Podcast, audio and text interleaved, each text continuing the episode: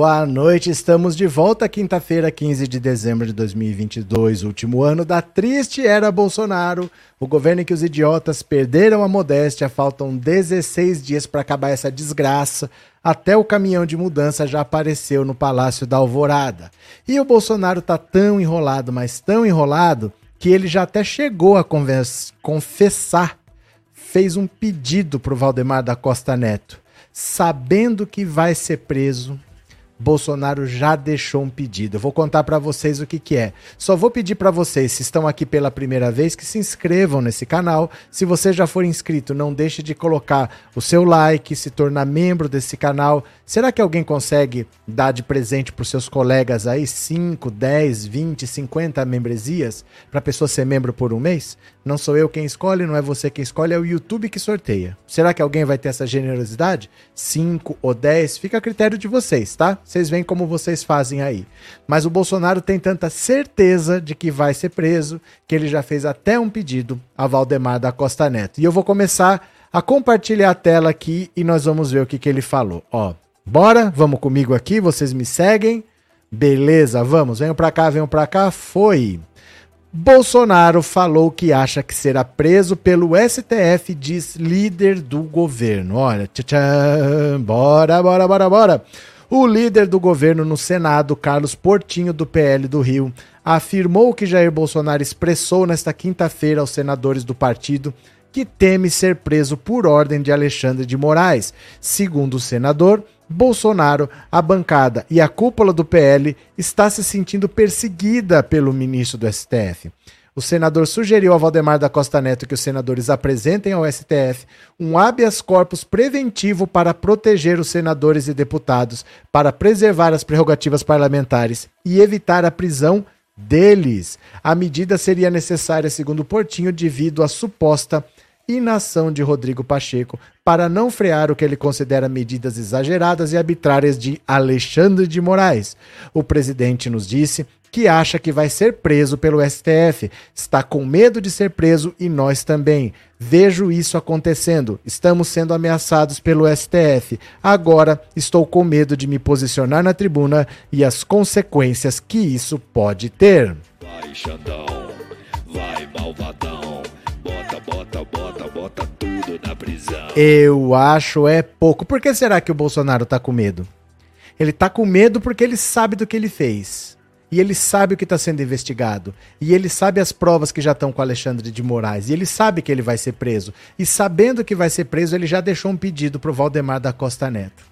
Dá uma olhada aqui, deliciem-se com isso. Deliciem-se com isso. Venham comigo, olha. O pedido de Bolsonaro a Valdemar, caso seja preso.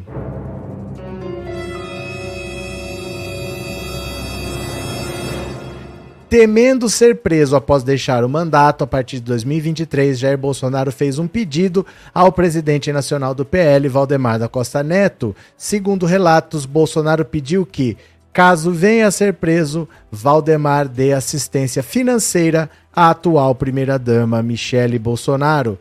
Antes mesmo de qualquer coisa acontecer a Bolsonaro, Valdemar já prometeu a Michele o cargo de presidente do PL Mulher, pelo qual ela receberá um salário do partido. Em reunião com senadores aliados nessa quinta, Bolsonaro teria dito que acha que será preso por ordem do STF. A informação foi confirmada pelo líder do governo Carlos Portinho ao colunista Guilherme Amado. Acabamos de ver a notícia na coluna do Guilherme Amado de que o Bolsonaro acha que vai ser preso pelo STF. Sabendo disso, ele já conversou com senadores do PL e já avisou o Valdemar da Costa Neto que ele acha mesmo que vai ser preso e sendo preso, ele pediu que ele quer que não deixe a Michelle desamparada, que não deixe a Michelle sem dinheiro. E o Valdemar da Costa Neto já deu um cargo para ela, vai ser presidente do PL Mulher e vai receber um salário. O problema é que ela também pode ser presa. Não era ela que estava distribuindo lanchinho para os golpistas na segunda-feira? Na segunda-feira foi aberto o, portão do Palácio da Alvorada. Naquele bando de patriotário entrou, distribuíram lanchinho com refrigerante, tudo. E quem que mandou distribuir foi ela. Eles diziam. Os manifestantes diziam que aquilo tudo era quem tinha mandado era Michele Bolsonaro. E ela foi incluída agora nos inquéritos também. Então o Bolsonaro achar que ele vai preso e que alguém tem que cuidar da Michelle, é muito provável que ela também vá presa e os filhos e vá todo mundo. Gente, eu falo para vocês, quando a pessoa tem uma função, quando a pessoa é útil, passou aquela utilidade, ela é descartada. O Bolsonaro nunca foi a primeira escolha da direita. A direita nunca quis Bolsonaro. É que é o que tinha. Quem que tinha em 2018? Quem que tinha votos para derrotar o PT? Porque o Lula preso venceria no primeiro turno. Ele estava com em, em setembro, faltando 30 dias para as eleições, o Lula tinha 39% e o Bolsonaro 19. Impediram o Lula de disputar a eleição, mas o Haddad ainda conseguiu ir para o segundo turno e perdeu para o Bolsonaro por 10 pontos. O Haddad só fez seis semanas de campanha. Ele só fez três semanas de campanha no primeiro turno e três semanas de campanha no segundo turno. Só. E mesmo assim, conseguiu fazer 45%. O Haddad foi proibido de falar eu sou o Lula. O Lula foi proibido de dar entrevista. O PT foi proibido de usar a imagem do Lula. Tudo isso porque não tinha quem vencesse aquela eleição. Se deixasse, o PT venceria de novo. Com o Lula preso, o PT venceria de novo. Então, quem tinha ali com algum voto era o Bolsonaro, mas nunca foi a primeira escolha. Então, o Bolsonaro foi eleito para evitar outra vitória do PT. Acabou a função dele. Ele já não conseguiu se reeleger, o PT já voltou. Agora ele é passado, ele sabe que ele vai ser preso. Ele tem isso claro. E ele está preocupado em não deixar a Michelle desamparada, porque ele sabe, ele sabe que ele vai ser preso. Ele está conversando abertamente com o PL ali da preocupação dele. Não é uma preocupação. Ele não está chorando porque ele está preocupado, é porque ele sabe que vai acontecer. É o boi que está indo para o abatedouro, ele sabe o que vai acontecer, ele sabe o que tem contra ele, né? Cadê? Inês, o que derrotou Haddad foram as fake news contra ele. Não. Era impossível vencer aquela eleição. Porque o que acontecesse a favor ia ter uma atitude contra. Foi o que eu acabei de explicar. O Lula ia vencer preso. Eles prenderam o Lula porque tiraram a Dilma com um golpe. Não adianta tirar a Dilma e um ano depois devolver a presidência para o PT. E o Lula ia ganhar. Prenderam o Lula. O Lula continuou liderando. Impediram o Lula de ser candidato. O Haddad assumiu, impediram o Lula de dar entrevista. Impediram o Lula de falar qualquer coisa. O Lula não pôde nem votar. O Haddad não podia falar eu sou Lula. Seis meses, seis dias, seis dias antes da eleição do primeiro turno, o Sérgio Moro soltou uma delação do Palocci que nem tinha sido homologada. Você entendeu? Tudo eles fizeram para que o Bolsonaro vencesse e não o PT. Se, se acontece qualquer coisa, se o Haddad começa a crescer tal, eles iam falar: não, mas o Lula não pode ser, e como o Haddad era vice, a chapa toda fica impugnada. Alguma coisa eles fariam. Não foram as fake news. Não foram as fake news. Porque o, aquela eleição não tinha como vencer. Aquela eleição, o Lula foi tirado da disputa para não vencer. O que tivesse que ser feito seria feito. Eles não deixaram o Lula sair para visitar o irmão morto. Isso está na lei, é direito de qualquer preso por qualquer coisa. E você tem esse direito. Porque eles achavam que o Lula poderia transformar o enterro do irmão num comício. Não deixaram o Lula cumprir um direito legal dele. Falaram: não, o Lula vai para uma, uma base militar e vamos levar o caixão até o Lula. Foi o Toffoli que decidiu isso.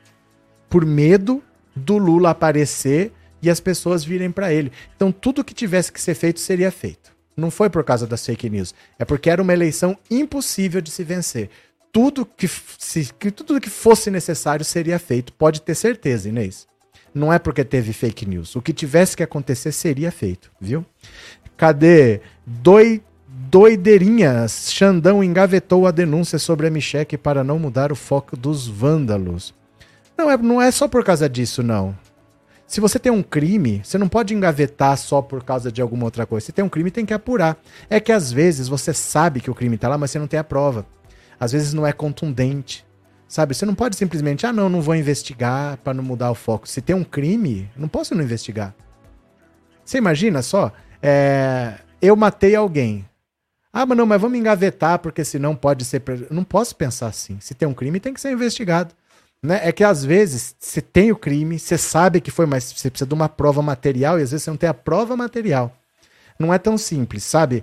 É, provar alguma coisa sem deixar dúvida, às vezes não é tão simples.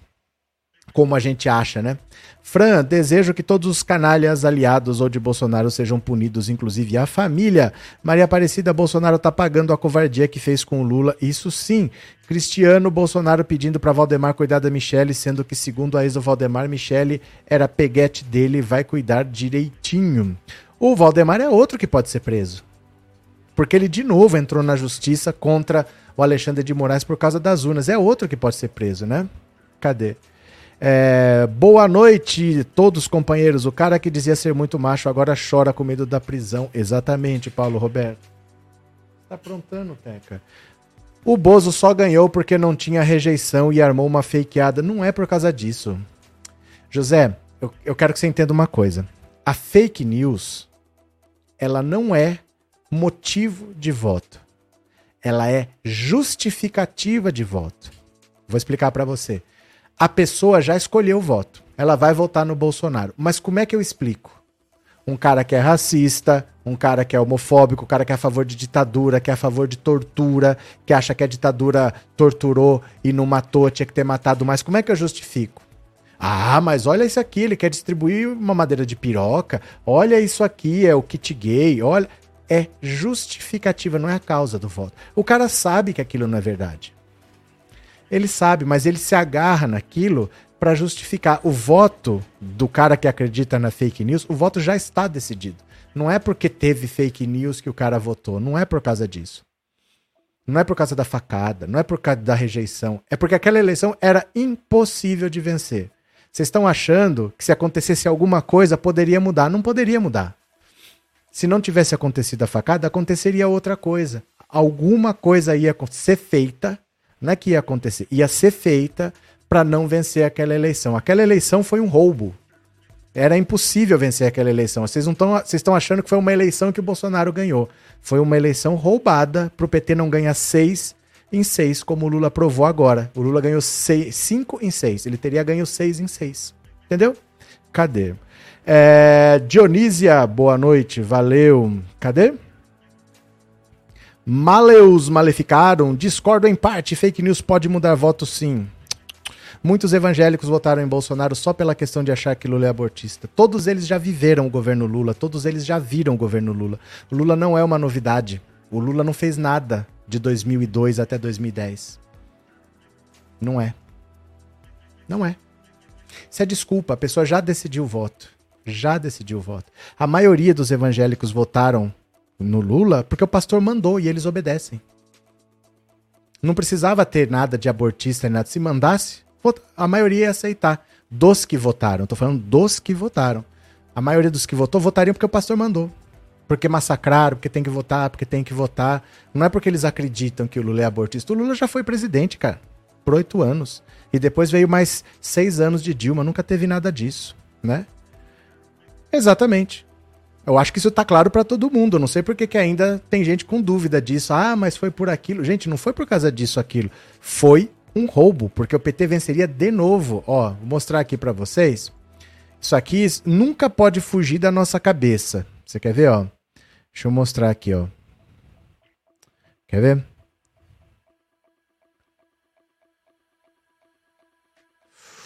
Só, só achar aqui onde é que tá. Pronto, achei. Dá uma olhada aqui. Isso aqui nunca pode sair da nossa cabeça. Olha. Pesquisa Datafolha. Lula tem 39, Bolsonaro 19, Marina 8, Alckmin 6, Ciro 5. Sabe de quando é isso? 22 de agosto. Só faltava praticamente o mês de setembro. O Lula já estava preso há quase cinco meses e tinha o dobro de votos do Bolsonaro. O Lula venceria essa eleição provavelmente no primeiro turno. Então tudo que tinha que tivesse que ser feito seria feito. Se não tivesse fakeada, se não t... fariam outra coisa. Mas essa eleição era impossível de se vencer. Essa eleição foi roubada e é estranho a esquerda não entender isso. Achar que perdeu porque perdeu, não. Porque... Gente, foi um roubo claro. Tudo foi feito para que não se vencesse aquilo lá, né? Cadê? Correto os evangélicos votarem em Bolsonaro por causa dos pastores, disse o Vanderlei. Adriana, minha tia queria o Lula, mas disse que votou no Bozo porque é pecado desobedecer o pastor. E por aí vai. E por aí vai. Infelizmente, né? O que você quer, Teca? Teca tá meio agitada aqui hoje. Continue. Valdinei, de onde eu acho essa música? Nesse lugar aqui que vocês se recusam a participar. Eu já mandei para lá. Tá lá, é só você entrar aqui no canal do Telegram que eu já mandei para vocês. Vai lá que você acha, viu? Cadê? Bolsonaro poderia ser punido pelas eleições de 2018? Nós já estamos na eleição de 2022, já era. Por que? Me explica por que Bolsonaro é tão bolsonarista? Porque normalmente é assim mesmo. Você pega, por exemplo, num estado na Alemanha, a Baviera, que é o estado mais rico lá da Alemanha, é muito conservador. Os outros estados são mais progressistas, mas a Baviera, por ser mais rica, ela não tem motivo para mudar. Ela pensa bem e fala: ah, deixa do jeito que tá. Deixa do jeito que tá. Para que, que eu vou mexer? O medo de perder é maior do que a vontade de mudar alguma coisa. Porque o Brasil não é um país rico. Não é um país, não é um país tão rico. Então, dentro do Brasil, que não é essas maravilhas todas, São Paulo tem uma boa parte da economia. Então, a preocupação maior da população é manter o que tem do que ganhar alguma coisa. Entendeu? Então, eles, dificilmente o interior de São Paulo vai ser progressista. Eles querem mais é conservar as coisas como elas são. Dificilmente você vai votar no PT no interior. Na capital, não. Porque na capital, apesar de ter muito dinheiro, tem muito contraste. Teve muita gente que veio para São Paulo nos anos 70, no Milagre Brasileiro, quando veio muito nordestino para cá e, e essa, esse contraste foi maior muita concentração de renda e muita gente pobre. Então ali tem mais um movimento de mudança. Ali o PT já ganhou três vezes, já fez três prefeituras da capital, mas no estado é muito difícil. É muito difícil as pessoas quererem mudar, porque não é, sabe assim, por exemplo, como é que eu faço uma revolução na Suécia? tá tudo bom, deixa do jeito que tá. Entendeu? Quando eles olham assim, falam, ah, deixa do jeito que tá mesmo, vai ficando, vai ficando. Ah, deixa a PSDB 5, 6, 7 mandatos aí, tudo bem. Não há esse impulso por mudança. É um Estado conservador, sempre foi, a capital menos. A capital menos, porque dos anos 70 para cá mudou muito a demografia, né? Continuemos, continuemos. Bora. Cadê? Comentarista extremista da Jovem Pan é desmonetizado no YouTube.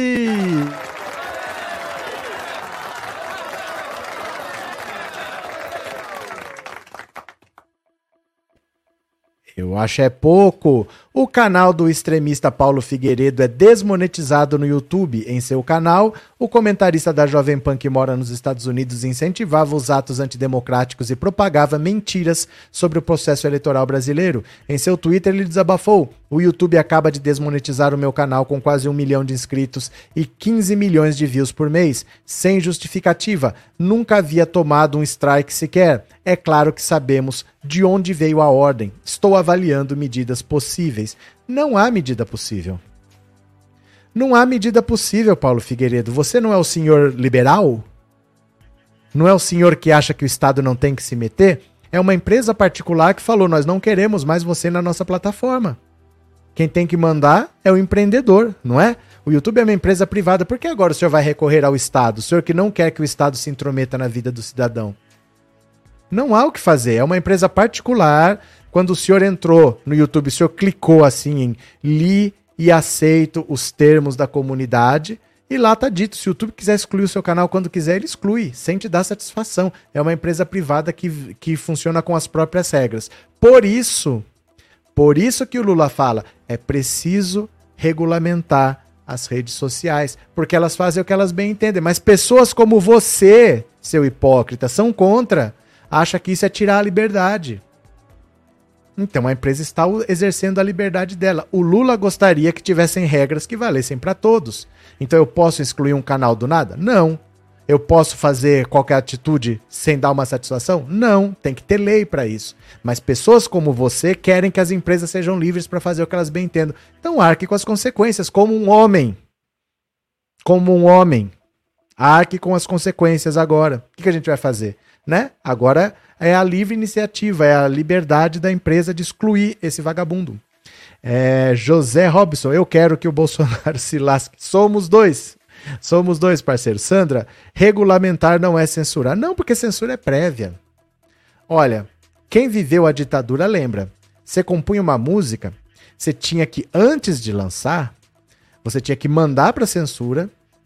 Aí alguém lá ia analisar aquilo lá, ia ou vetar completamente, ou vetar em partes, falar isso aqui não, isso aqui não, isso aqui não, e ia te devolver. Aí você ia fazer modificações e ia apresentar de novo. Ele podia liberar, podia vetar tudo ou podia vetar partes. E você. Era assim que funcionava. É assim que funciona a censura. Censura não é depois que você comete um crime, você ser obrigado a remover aquele conteúdo. Se você ofender uma pessoa, é crime. Não posso fazer isso. Censura não é impedir que a pessoa cometa um crime, porque, ah, eu tenho o meu direito. Gente louca, né? Cadê? É, Demetrios, o netinho do presidente que falou que daria um tiro na cabeça se ganhasse um salário mínimo. Ah, Demetrios. Sueli, tem chance do Bolsonaro se tornar senador biônico? Quando, Sueli? Quando? O ano acabou. O ano acabou. Os senadores vão tomar posse agora, no ano que vem. Quando isso vai acontecer? Esse projeto já morreu. Porque já tinha que estar aprovado. Os senadores vão tomar posse agora, na hora que o ano começar. Nós já estamos no dia 15 de dezembro. Quem que vai votar? Semana que vem eu acho que só funciona até terça-feira a Câmara e o Senado. Depois estão em recesso. Aí só voltam no ano que vem com, com a nova legislatura. Já era. Já era, já foi.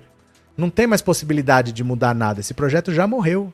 Não existe mais esse projeto. O Rodrigo Pacheco já avisou o Arthur Lira. Na Câmara, no Senado ele não vai pôr para tramitar, né? Cadê? Tiago, TV aberta é regulada desde 2000. Antes disso, as emissoras apelavam para a baixaria. Ih, rapaz, tem o caso lá do sushi erótico do Faustão, né? Bom, continuemos, continuemos. Tebet diz a aliados que só aceitará entrar no governo Lula se for para comandar o desenvolvimento social. Olha só, a senadora Simone Tebet, terceira colocada na disputa, disse a aliados que não aceitará outro ministério no governo Lula a não ser o desenvolvimento social pasta que abriga o Bolsa Família. Interlocutores da MDBista disseram ao Globo que a senadora está irredutível. Se Lula oferecer outra pasta, ela não aceitará e ficará de fora do governo petista. Há pessoas próximas à MDBista têm dito que está nas mãos de Lula a decisão sobre seu futuro no governo. Integrantes do MDB já falaram em atraso do petista para conversar com Tebet. Faltando duas semanas para o início do governo, os dois não se reuniram uma única vez. Agora, sem saber o que Lula decidirá, a senadora disse já ter deixado o assunto com o destino. A senadora declarou a aliados que as portas para outros ministérios já se fecharam e, por isso, desenvolvimento social é a única opção para que ela entre de fato no governo. Segundo uma fonte que conversou com Simone, ela diz não querer ficar num espaço de fala pequeno e amordaçada para fazer as coisas. Integrantes do PT, como Gleisi Hoffmann, resistem a integrar a pasta do Bolsa Família para a MDBista. Uma das possibilidades ventiladas é indicá-la ao meio ambiente, o que Tebet descarta. Ela rejeita ocupar um cargo cobiçado pela deputada Marina Silva, de quem se tornou amiga durante a campanha eleitoral. Interlocutores de Tebet afirmam que durante uma a indicação da senadora para o meio ambiente é uma manobra do PT para tirar de cena a deputada da rede, vista por integrantes do partido como um nome radical e que incomoda o agronegócio. Em meio a resistências do PT, Tebet conseguiu um importante aliado para ser indicada à pasta do Bolsa Família. Ela passou a contar com o apoio de Geraldo Alckmin. A informação foi confirmada ao Globo por pessoas próximas aos dois. Alckmin e Tebet são amigos e o vice-presidente eleito foi quem atuou como intermediário para inaugurar uma conversa entre a senadora e Lula como mostrou a reportagem do Globo. O ex-governador de São Paulo também bancou a indicação de Tebet para o Grupo de Transição de Desenvolvimento Social. A área não estava entre as opções oferecidas inicialmente pelo PT a Tebet. A própria senadora pediu para integrar a área e recebeu o aval de Alckmin.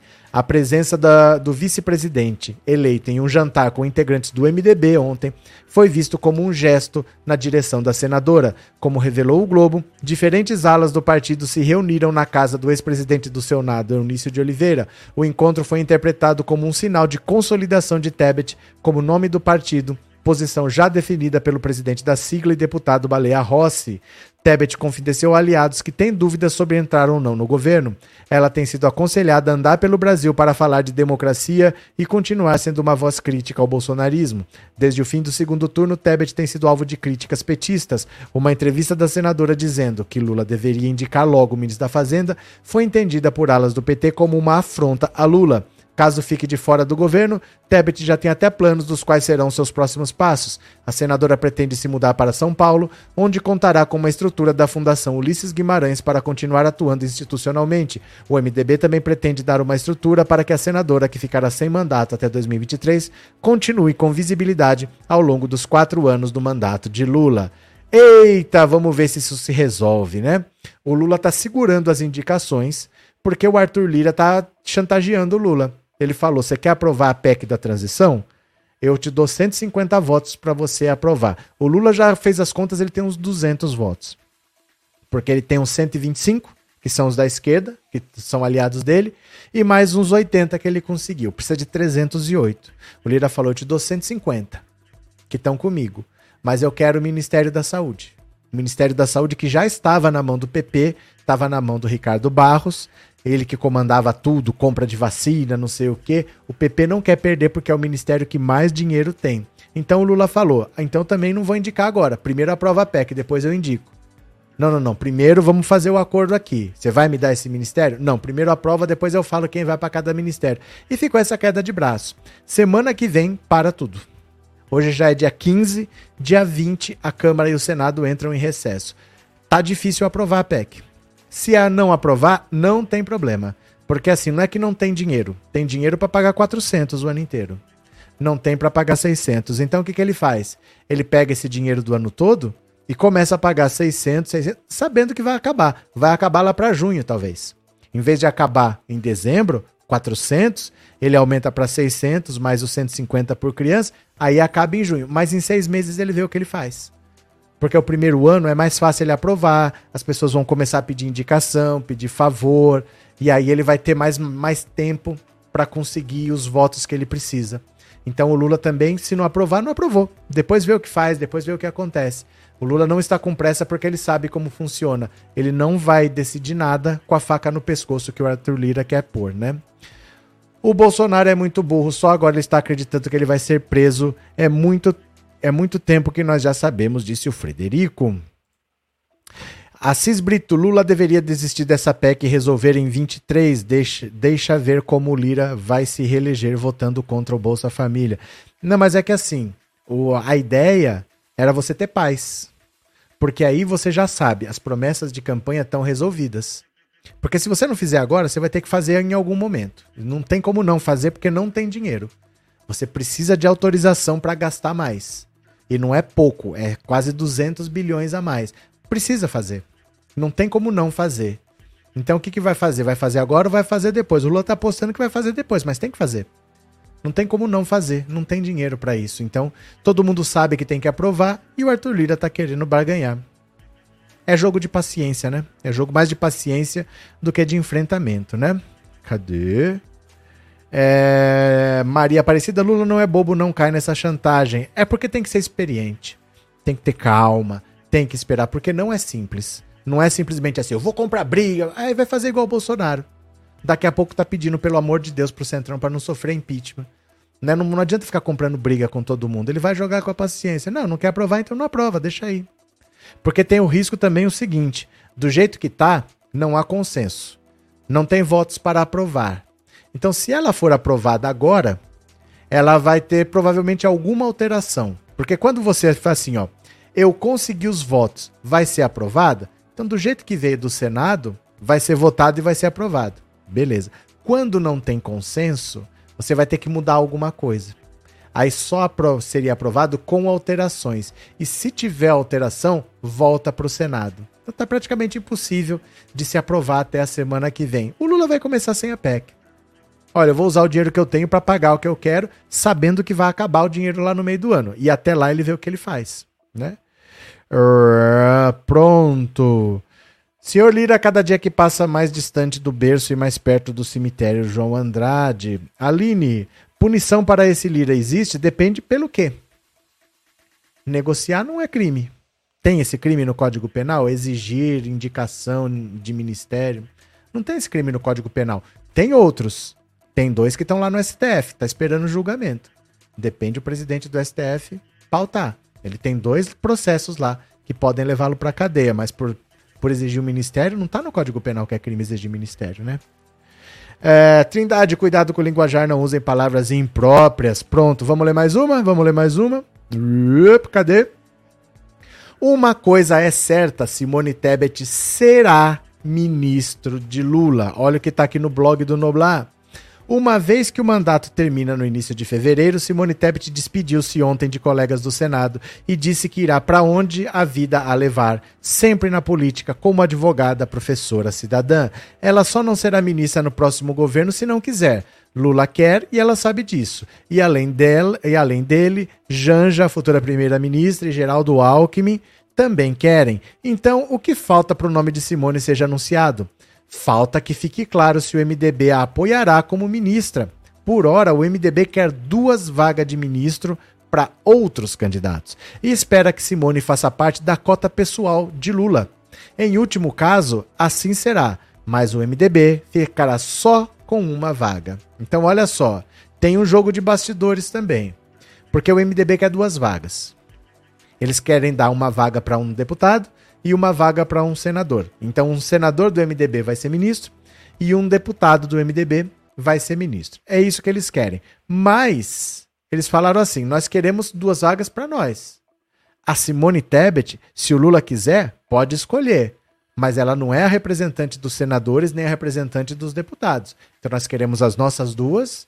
E se quiser pôr ela, pode pôr. Nós não temos nada contra. O, o Lula fala: não, aí não é assim eu vou dar dois ministérios para vocês. Então, é a Simone Tebet, aí vocês vão ter mais uma vaga e não duas. Então tá nessa queda de braço. O MDB vai ter duas, dois ministros ou vai ter três ministros. Essa é é a situação. Gente, é... eu acho importante que vocês estejam se acostumando com a vida real. A vida real não é simples, não é vou lá fazer, é só ter vontade política, não é como o Datena fala. A vida não é como o Datena fala. A vida é muito mais dura e mais complicada do que isso, né? Cadê? O, E acreditaram que tinha um demônio na cozinha do Bozo. O que, que aconteceu, O que aconteceu? Então Simone vai sair do MDB. Por quê? Por que, Claudete? Como assim? O que aconteceu?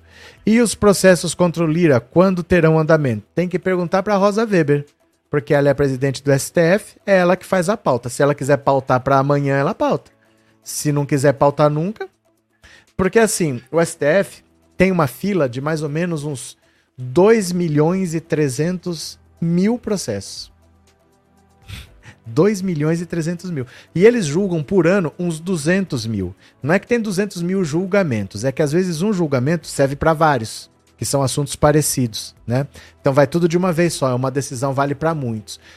Eles julgam 200 por ano e tem 2 milhões na fila. Então o normal é ficar uns 10 anos lá mas pode ser 15, como pode ser um dia, porque quem decide a fila é o presidente. Então, se alguém decidir pautar, pauta. Se não, fica lá na fila até quando quiser. Pode ficar 20 anos e prescrever? Acontece. Às vezes o crime tá lá para ser julgado, tá lá, tá lá, não julga, acaba prescrevendo e não julga. Nunca vai a julgamento. Acontece. Então é assim que funciona, né? É, Gabriel, quanto mais ignorante e tonto as pessoas, melhor para tirar o dinheiro delas. Cadê Flávia? Dionísia, Lira esquece que está lidando com um grande estadista. É, ninguém ali é criança, né?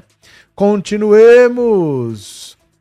Solidariedade indica Marília Arraes para o Ministério da Previdência. Olha, Marília Arraes, amiga pessoal do Lula, não venceu a eleição para governadora de Pernambuco, mas vai ser ministra do Lula porque o Cidadania vai indicar ela como ministra. Disposto a assumir o Ministério da Previdência no governo Lula, o Solidariedade levou o nome de Marília Arraes para consulta de integrantes da transição e de lideranças de centrais sindicais. Marília foi derrotada na eleição para o governo de Pernambuco e ficará sem o mandato de deputada a partir do próximo ano. Lula decidiu separar a Previdência do Ministério do Trabalho. O petista Luiz Marinho aceitou o convite para chefiar o trabalho novamente. Controlar a Previdência é um desejo do presidente do Solidariedade, Paulinho da Força, que tem relação com movimentos sindicais. Ele também não foi eleito para um novo mandato na Câmara. Por enquanto, as pessoas consultadas pela sigla veem como baixas a chance de Marília levar o ministério. Vamos ver. Vamos ver o que acontece. Se o Cidadania tiver que indicar alguém, é um bom nome, vamos ver. Porque aí depende muito de quem o partido indica, né? Se há um consenso do partido em indicar, vamos ver. Inês, o saco é os poderes estarem atrelados uns aos outros com os ministros do STF nas mãos dos senadores bolsonaristas. Como assim? É o contrário, Inês. É o contrário. São, é o Senado e a Câmara que está na mão do STF, porque eles são julgados lá. É o contrário. Então, por exemplo, tem. Vou lembrar um. Ah, não vou lembrar nome aqui, por exemplo. O Renan Calheiros tem uma ação lá, que pode ser julgada quando o presidente do STF decidir. E aí ele pode ser inocentado ou pode ser condenado. Só o julgamento para dizer. Só que não marca. O Arthur Lira tem dois casos lá. Ele poderia ser preso e ser tirado da presidência da Câmara, mas não pautam. Então depende do interesse. Normalmente, o STF não vai comprar briga com a Câmara e com o Senado. E o Senado também não compra briga com o STF. Ah, vamos agora mudar, vai aumentar de 11 para 15 para o Bolsonaro indicar. Vai mexer? Eles começam a julgar. Vamos pautar o julgamento do fulano, vamos pautar o julgamento do outro. Acaba essas frescuras. Ah, agora vai ter senador vitalício. Ah, vai ter senador vitalício? Vocês vão votar isso? Então, é julgamento do fulano 1, julgamento do fulano 2 e não tem. Ah, o judiciário quer aumentar o salário de todo mundo dos 40%. Não, não vai aumentar. Ah, não vai aumentar? Julga um, julga o outro. A Dilma barrou o aumento do judiciário. O Temer entrou, a primeira coisa que ele fez foi dar o um aumento pro judiciário. Sabiam disso? Deixa eu, deixa eu caçar a notícia aqui, ó. Ó. Ó. Ó, dá uma olhada aqui. Presta atenção. Dilma veta reajuste de até 78,6% nos salários do judiciário. Olha aqui, ó. É de 2015 a notícia. A presidente Dilma Rousseff vetou o projeto de lei que dá reajuste de 78,6% aos servidores do Judiciário até 2017, informou o Diário Oficial da União. Dilma e a equipe econômica do governo já vinham sinalizando que a medida seria vetada pela presidente devido ao impacto no esforço de ajuste fiscal promovido pelo governo. Aprovado pelo Congresso no mês passado, o reajuste teria impacto de 25 bilhões nos próximos quatro anos, passando depois disso por um impacto de 10 bilhões ao ano, de acordo com estimativas do Ministério do Planejamento.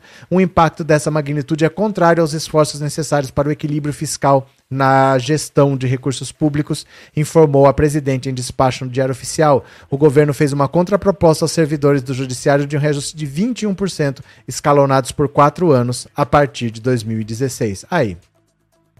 Vocês entendem por que a Dilma sofreu impeachment? É isso um não se mete com o outro. Ela vetou o reajuste. O Temer, a primeira coisa que ele fez foi dar esse aumento. Quer ver? Quer ver, ó?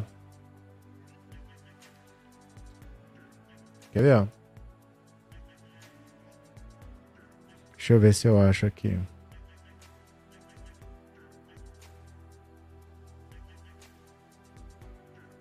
Deixa eu pegar aqui, ó.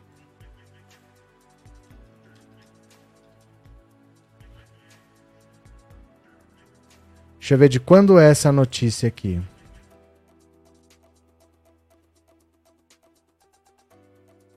É porque eu tô achando notícias de um outro aumento que o Temer deu em 2018. Tem que achar notícias de 2016. Cadê? Deixa eu ver. 2016. Tô achando aqui. Pera lá, viu?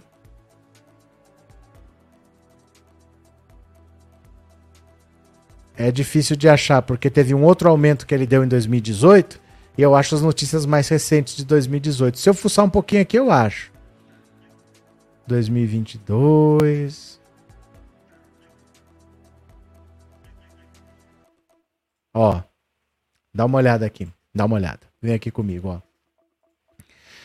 Renan libera a votação de aumento dos salários no STF para a semana que vem. Ó, isso aqui é de 2016, ó, é o que eu estava procurando.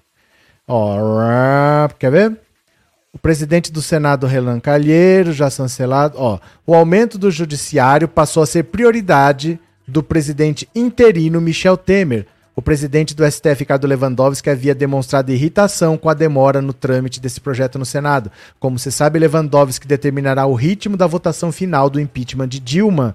A data da votação antes de agosto traz uma curiosa coincidência. Marca as comemorações pelo Dia do Advogado, em 11 de agosto de 1827, blá, blá, blá, blá, blá, blá, blá. Os salários do ministro do STF funcionam como teto para o judiciário, blá, blá, blá, blá, blá. Vocês entenderam a situação? Desde que assumiu, Temer já concedeu reajuste de até 41,47 no salário do judiciário. Era prioridade para ele aprovar. Era prioridade. Porque ele sabia que ele fazendo um agrado para o judiciário, eles iam fazer o impeachment da Dilma. Ó, quer ver? Deixa eu achar aqui de novo. O aumento do judiciário passou a ser prioridade para o presidente interino Michel Temer. O presidente do STF, Lewandowski, havia demonstrado irritação com a demora no trâmite desse projeto. Como se sabe, Lewandowski determinará o ritmo da votação final do impeachment de Dilma Rousseff. Pronto. A Dilma não deu aumento, o Temer foi lá e deu. Gente, é assim. Eu acho que vocês estão começando a ver como é a vida real e isso é importante, tá? É importante que vocês entendam por que, que o Arthur Lira faz isso, por que, que não compra briga com o STF, por que, que ele não aceitou o pedido de impeachment. Viu? É, a vida real é assim, a vida real é dura, viu? Cadê?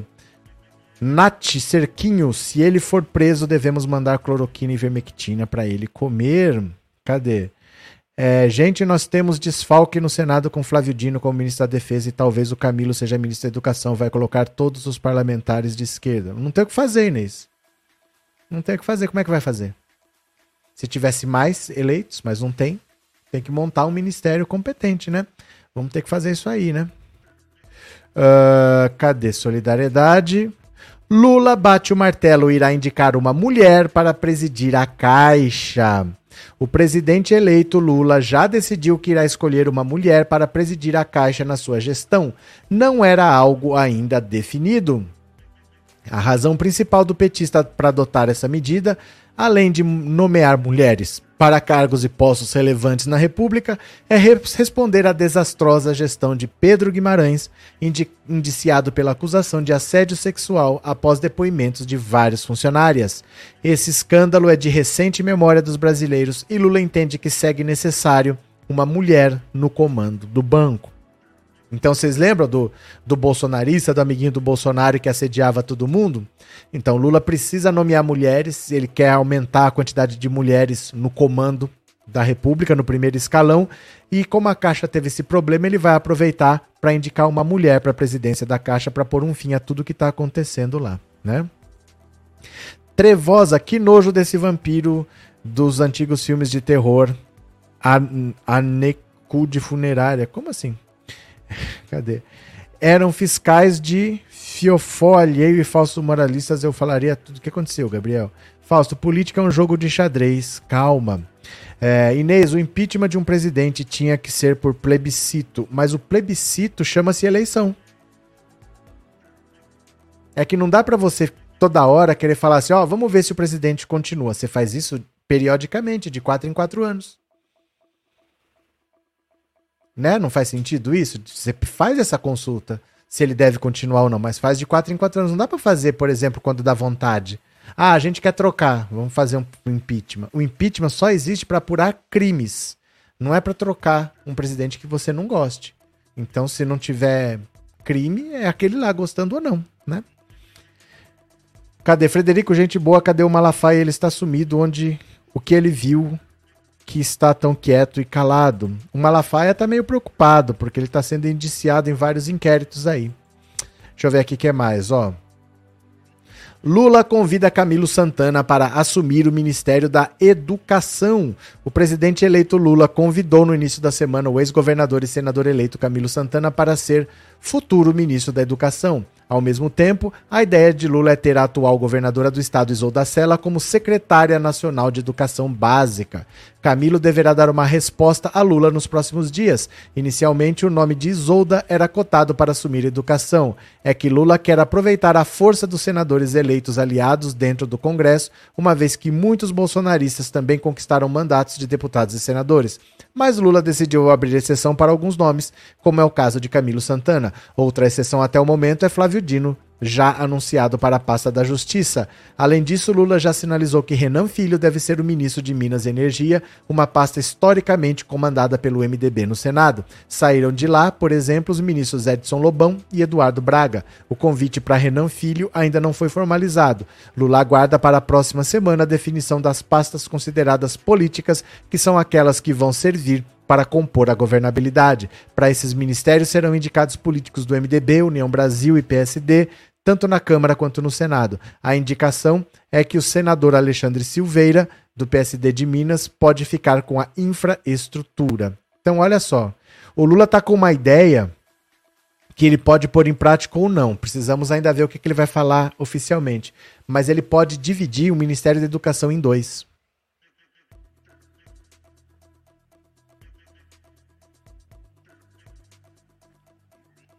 Ele pode dividir o Ministério da Educação em dois. Ele pode deixar um ministério para cuidar só da educação básica e um outro ministério para cuidar do ensino médio e ensino superior.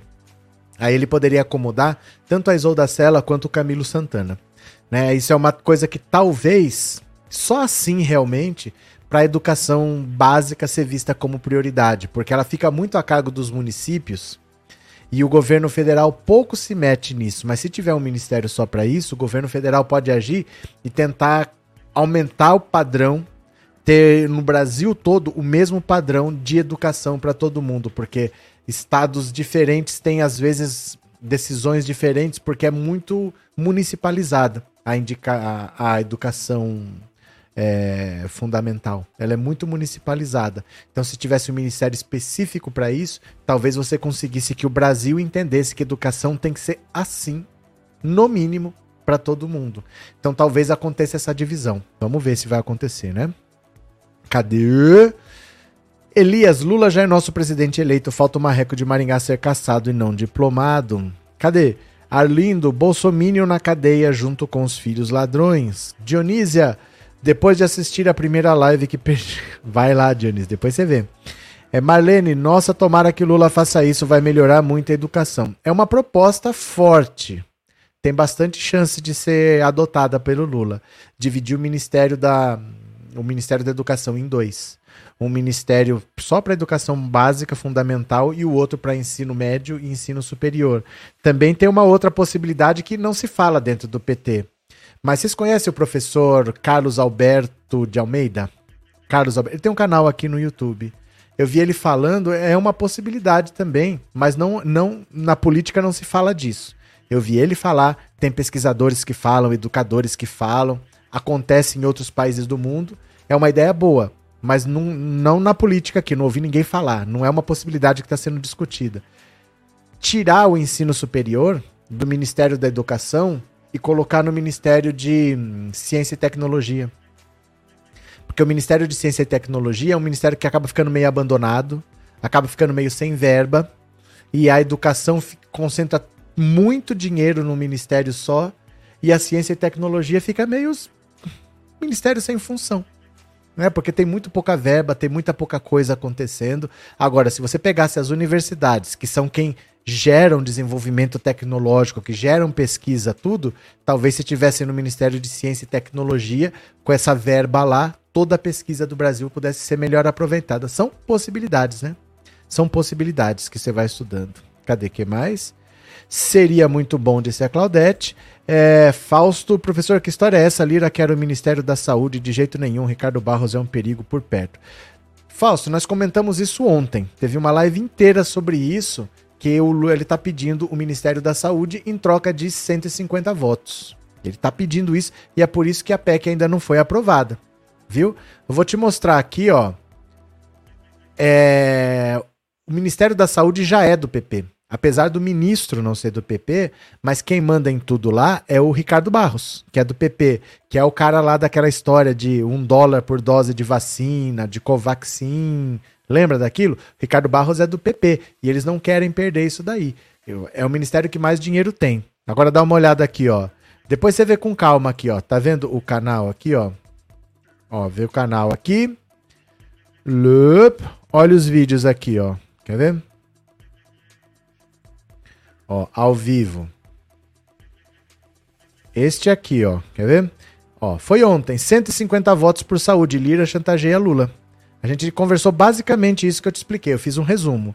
Mas depois você vê com calma aqui. É a live de ontem, tá? Das 7 da noite de ontem. Ele quer o Ministério da Saúde, que já é dele, já é do PP. Já é do PP. E se você acha que é assim, esse Ricardo Barros é um perigo. Se a esquerda conseguisse, conseguisse eleger 300 deputados, não precisava compor com ninguém, mas conseguiu eleger 125. Como é que faz? Né? Lira vagabundo, o povo tinha aqui na rua pedir para ele sair, mas o povo acabou de eleger de novo, Ariane. Ele acabou de ser reeleito. Vocês entendem? acabou de ter uma chance do povo tirar. O povo acabou de reeleger. É assim, né? Continuemos aqui, ó. Se não votar hoje na Câmara, não tem mais PEC, diz Guimarães. Olha só. O deputado José Guimarães, do PT do Ceará, afirmou que é preciso votar hoje no plenário da Câmara a PEC da transição ou não tem mais proposta. Sem consenso entre as bancadas e com recesso legislativo à vista, petistas tentam fechar um texto comum com o relator da medida, deputado Elmar Nascimento. Aprovada no Senado na semana passada, a proposta prevê um aumento do teto de gastos de 168 bilhões por dois anos para pagar as parcelas de 600 do Bolsa Família, com um adicional de 150 por criança abaixo de 6 anos. O motivo para a demora para a votação é que ainda não há votos necessários para aprovar o texto. Por se tratar de uma PEC, é necessário o apoio de 308 dos 513 deputados, em uma votação de dois turnos. Segundo aliados do relator, as contas feitas até o momento mostram que o texto que sai do Senado tem apenas 200 votos. Então, olha, Ontem, o presidente da Câmara, Arthur Lira, passou o dia em reunião com líderes partidários que também consultavam as respectivas bancadas para negociar pontos da proposta. A expectativa inicial dos petistas era que o texto aprovado no Senado fosse carimbado pelos deputados, ou seja, sem alterações. No entanto, não há convergência sobre o conteúdo da medida. Se o texto for alterado, retornará ao Senado para mais uma análise. Caso seja mantido, vai para promulgação. Lira juntou o texto da PEC da transição a uma outra proposta já em tramitação na casa para que o texto do governo eleito fosse levado diretamente ao plenário e não precisasse passar por comissões. Então, olha, muito provavelmente essa PEC acabe não sendo aprovada. Não aprova. Vai sem PEC Aí não vai ter dinheiro para pagar 600 mais os 150 por criança. Não tem dinheiro para pagar o ano todo. Tem dinheiro para pagar 400 o ano todo, mas o Lula quer pagar 600 mais 150. Então ele vai pagar 600 mais 150, só que lá para junho acaba o dinheiro. Só que até lá ele se vira. Até lá ele faz alguma coisa. Ele tem seis meses para dar um jeito. Porque ele não precisa resolver de hoje para semana que vem. Pelo menos ele tem seis meses. Então, se não votar, não votou, vai sem PEC, vai faltar dinheiro, mas até o meio do ano ele vê o que, que ele faz. E é assim, né? É... Esses deputados deveriam ter vergonha de votar contra os pobres. Vergonha? É a mesma coisa que você falar que o pastor deveria ter vergonha de pedir dízimo de pobre. É o objetivo, né? Renato, e a medida provisória como funciona? É porque assim, a medida provisória, ela não pode tudo tem alterações que você precisa fazer que não podem ser feitas por medida provisória. O presidente pode assinar uma medida provisória, entendeu? Só que para mexer na, no teto de gastos, o teto de gastos está dentro da Constituição. Para mexer na Constituição, só aprovando uma PEC, que é uma proposta de emenda à Constituição. Aí você precisa fazer duas votações na Câmara, duas votações no Senado, são quatro. Em todas as quatro você tem que ter no mínimo 60% de votos. Se em uma dessas você não tiver 60, está rejeitado e só pode colocar de novo depois de um ano. Então não é tudo que pode ser feito por medida provisória, porque se está dentro da Constituição como o teto de gastos, só muda por PEC. E por PEC você precisa de uma quantidade grande de votos. Não dá para fazer medida provisória. Cadê? Márcia, é perigoso essa de até lá ele se vira, mas confio no Lula. Mas é porque é uma opção, porque se você não resolver agora, vai fazer o quê? Vai pagar 400? Não tem o que fazer. Se não aprovar agora, ele vai pagar e até lá ele vê o que ele faz. Porque qual é opção? Pagar 400 não dá.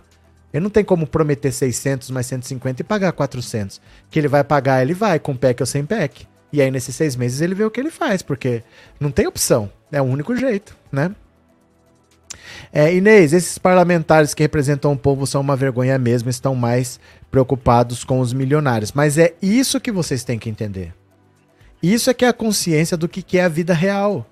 A vida real não é como da Datena fala, né? Falta vontade política, precisa chegar alguém com coragem de mexer nisso daí. Gente, não é assim. Não é na garganta e não é no enfrentamento. As coisas são difíceis porque você não faz nada sozinho. Você precisa de voto na Câmara, você precisa de voto no Senado. Às vezes está aprovado na Câmara e no Senado. Aí o STF diz que é inconstitucional e derruba a medida.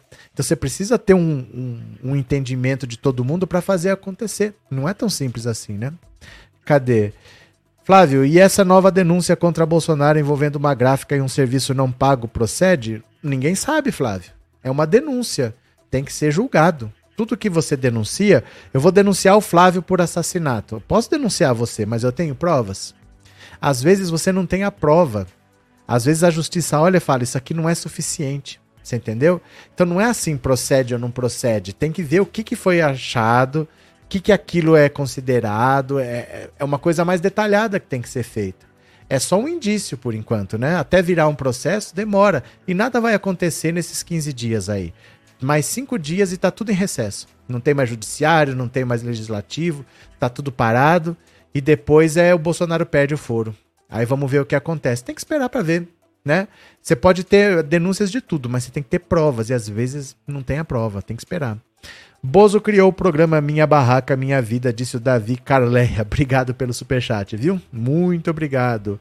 O que o Datena diz não se escreve. Pronto, vamos para mais uma? Ah, essa aqui foi a que eu li. Pronto, pronto, pronto, pronto. Pera lá, deixa eu voltar pra cá. Acho que fechei uma notícia aqui. Pera. Cadê? Pronto. Ah, não, é isso mesmo, meu povo. É isso mesmo. Chegamos até a última. Eu vou ver então as mensagens que vocês me mandaram por Pix. Pode ser? Deixa eu ver o que, que tem aqui no Pix. Quem colaborou com o canal pelo Pix. Up. Porque travou. Eu vou ler a sua mensagem. Ah, abriu. Vou ler sua mensagem agora. Bora, bora, bora.